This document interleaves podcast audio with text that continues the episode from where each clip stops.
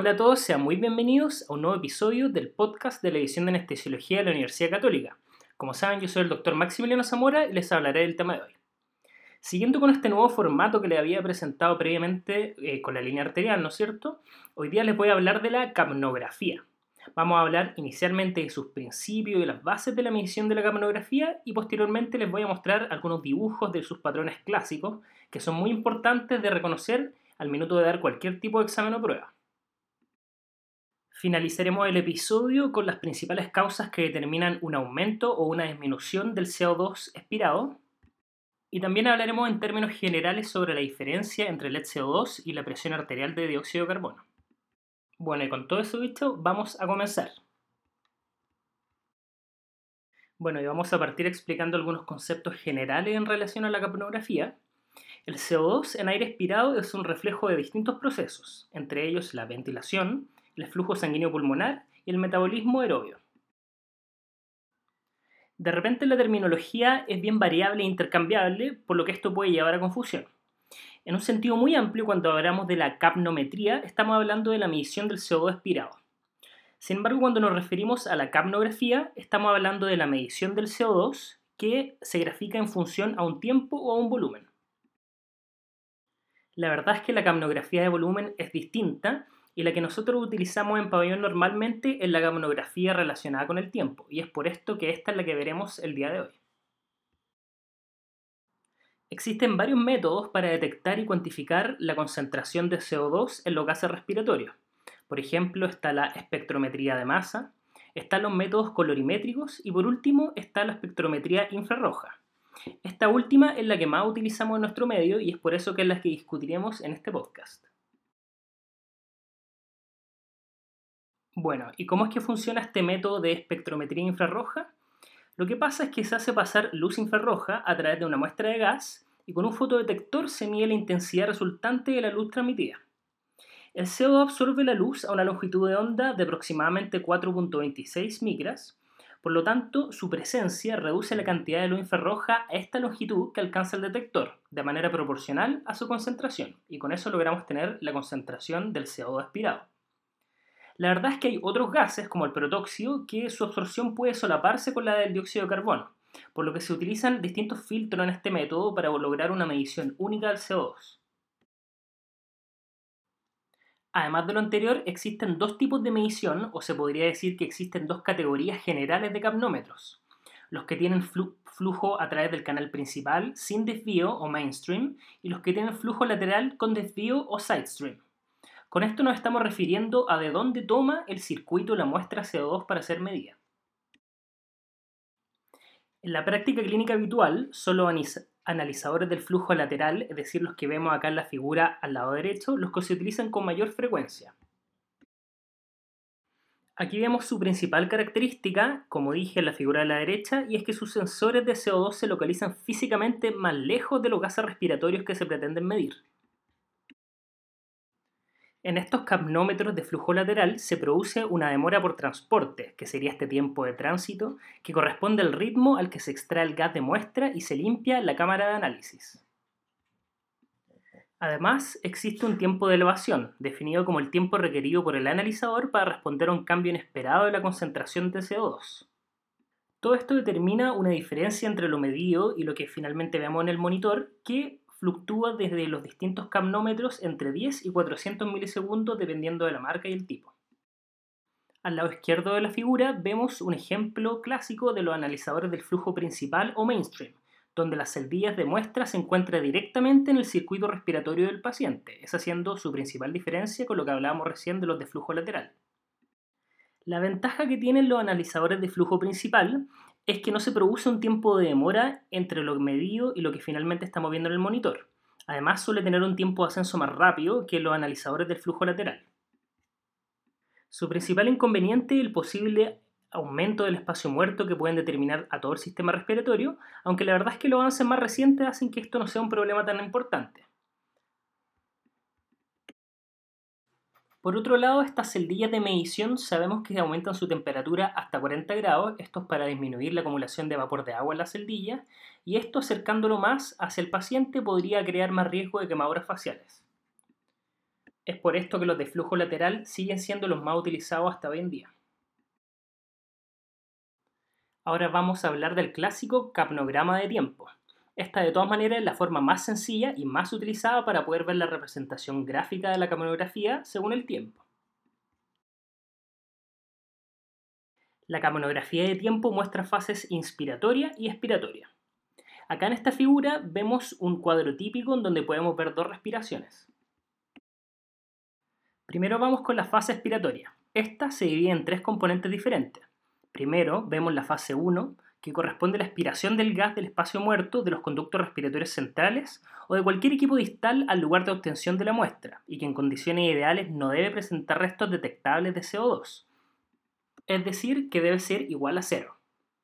Luego, y también dentro de la expiración, vemos la fase 2. Acá se ve un ascenso brusco de la presión de CO2 hasta una meseta que indica la salida de los gases de transición de las vías respiratorias y los alveolos. Finalmente, esta fase representaría una mezcla de estos gases respiratorios con el espacio muerto. La fase 3, que es la última de la expiración, y su meseta corresponde a la presión de CO2 en el compartimiento alveolar. El hecho de que la fase 3 sea aproximadamente plana durante toda la expiración nos dice que la ventilación es relativamente homogénea en el pulmón. Esto será importante cuando estemos entendiendo algunos de los patrones clásicos, como los patrones obstructivos de la capnografía, los cuales los definiremos un poco más adelante. En algunas ocasiones se observa un ascenso brusco de la presión de CO2 justo al término de la fase 3, lo que recibe el nombre de fase 4 según algunos autores. Este ascenso se debe probablemente al cierre de las unidades pulmonares con una PCO2 relativamente baja y permite que las regiones con mayor concentración de CO2 contribuyan en mayor proporción al gas expirado que se analiza. Luego de todo esto vemos que se produce un descenso bien importante de la presión de CO2 y esto sería la fase 0 o la fase inspiratoria. Aquí es bien importante el término de end-tidal CO2 o CO2 telespiratorio, esto hace referencia generalmente al valor final de la curva de CO2 expirada, justo al final de la fase expiratoria. Las distintas causas que alteran este número o medición las revisaremos al final de, este podcast con algunos ejemplos y ejercicios. Ahora vamos a revisar ciertos patrones clásicos que pueden ser bien preguntables con respecto a la capnografía. Les iré dando un poco de tiempo para que ustedes logren parar el video para que puedan pensar en cuál es la respuesta a cada una de estas capnografías antes de que salga la respuesta escrita en la pantalla. Este es el primer caso que la verdad es que es el menos desafiante y en el cual se ven todas las estructuras que ya conversamos previamente. Esta es una capnografía normal, entonces se ven sus tres fases expiratorias y su fase cero o inspiratoria. Acá vemos un segundo caso el cual se caracteriza porque la fase 3 o meseta es mucho más corta cuando lo comparamos a una capnografía en ventilación mecánica. Y esto quizá ya lo adivinaron, es una capnografía en ventilación espontánea por parte del paciente. Este siguiente caso es algo de lo que habíamos hablado anteriormente y se ve en los trastornos respiratorios asociados a un aumento de la heterogeneidad ventilatoria, como el caso del asma, el EPOC o las lesiones pulmonares agudas. Acá se proporciona una pendiente ascendente más empinada durante la fase 3. Ustedes ya lo deben conocer y este es el clásico patrón obstructivo de la capnografía. Lo que pasa aquí es que las regiones bien ventiladas y con un equilibrio BQ adecuado suelen, tener una presión de CO2 más baja y una constante de tiempo más corta y se vacían antes durante la fase de expiración. Por otro lado, las regiones peor ventiladas y con menos equilibrio de Q presentan concentraciones superiores de CO2 y finalmente se terminan vaciando más tarde durante el ciclo respiratorio. Por eso es que se ve esta pendiente más empinada. Este siguiente caso también es uno de los clásicos y ocurre cuando el flujo disminuye a cero y el corazón que late hace que se vacíen las diferentes regiones pulmonares y se produzca un movimiento de vaivén entre el gas expirado y el gas fresco. Esto clásicamente se conoce como las oscilaciones cardiogénicas al final de la aspiración.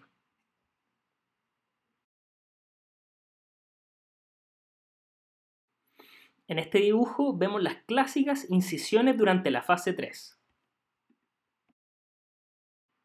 que generalmente se ven cuando hay un esfuerzo ventilatorio espontáneo por parte del paciente en ventilación mecánica.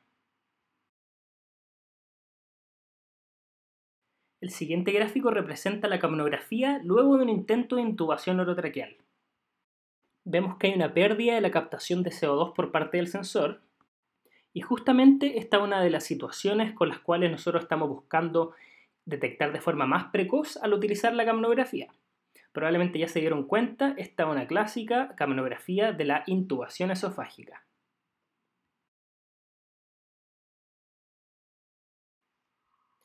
En el caso del fallo de una válvula expiratoria o de un sistema de absorción agotado, por ejemplo cuando la calle está virada, es que podemos ver la siguiente capnografía.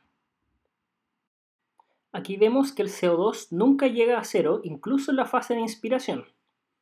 Esto clásicamente lo vemos cuando hay una reinhalación del gas inspirado o respiración repetida de CO2. Este caso la verdad es que es mucho más raro, pero nos sirve cuando estamos logrando entender la fisiología que va detrás de la capnografía. En esta imagen vemos dos picos en la fase 3, que parecen indicar un vaciado secuencial de dos compartimientos heterogéneos. Esto puede observarse en un paciente con un trasplante de un solo pulmón. Y este es nuestro último caso en donde se ve un acortamiento brusco de la fase 3 durante la ventilación mecánica controlada. Lo anterior generalmente puede indicar que el manguito del tubo endotraqueal ha sufrido algún tipo de rotura o hay una fuga repentina. Ahora vamos con la parte final de este podcast, en el cual veremos los cambios en el LED CO2, aparte de estos cambios en las gráficas que ya hemos mencionado.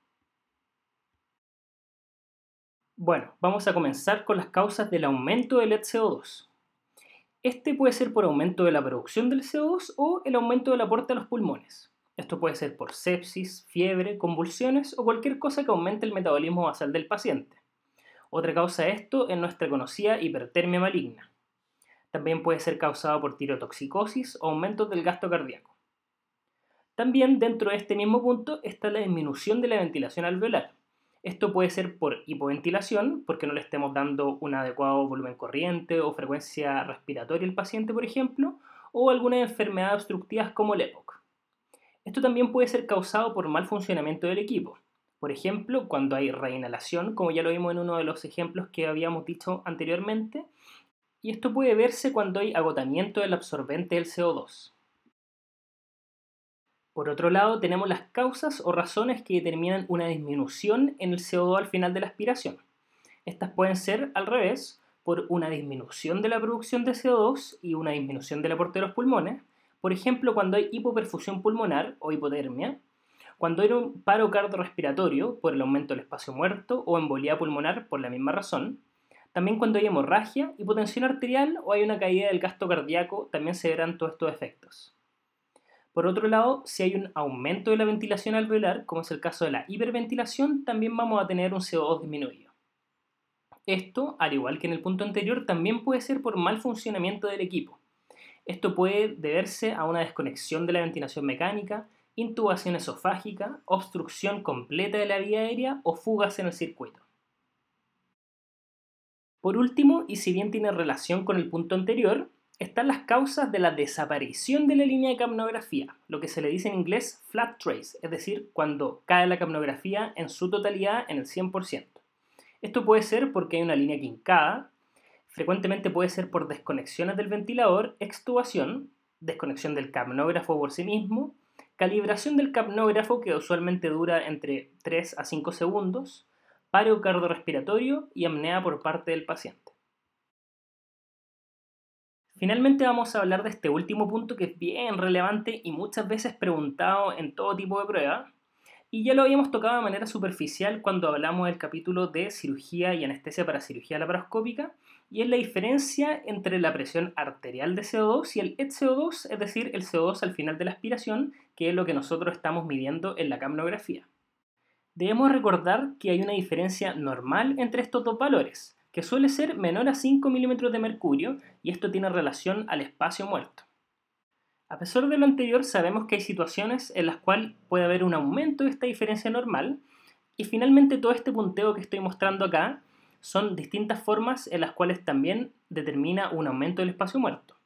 Esto puede ser por hipoperfusión pulmonar, por gran heterogeneidad BQ en el pulmón con regiones con alta ventilación, embolía pulmonar, paro cardiorrespiratorio, que finalmente está determinando una disminución del flujo, ventilación con presión positiva y el PIB es otra causa de esto, y también la ventilación con alta frecuencia y bajo volumen corriente. Como ya sabemos, lo normal es que la presión arterial de CO2 sea mayor al CO2 por este espacio muerto.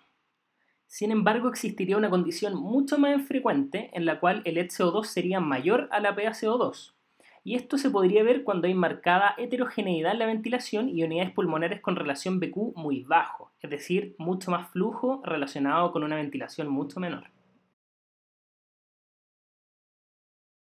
Y bueno, eso es todo por hoy. Espero que hayan encontrado este capítulo de utilidad y entretenido. Les quiero aprovechar de dar las gracias por la muy buena recepción que han tenido este tipo de episodios con video. De todas maneras iremos sacando más de este tipo de episodios en el futuro. Y recuerden mandarme a mi mail más ideas para hacer de este tipo de episodios más frecuentes.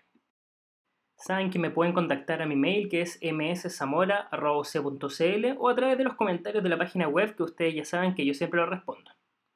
Recuerden seguirnos también en nuestra página en Twitter de Anestesiología UC, comentar en la página web y descargar el contenido en iTunes. Y también si tienen tiempo, por favor les recuerdo eh, comentar y valorar nuestro contenido en iTunes y así podemos llegar a la mayor cantidad de personas posible. Una vez más, yo soy el doctor Maximiliano Zamora y en nombre de todo el equipo del podcast de la edición de Anestesiología de la Universidad Católica, les quiero dar muchas, muchas gracias por escucharnos y que tengan una muy buena semana. Chao.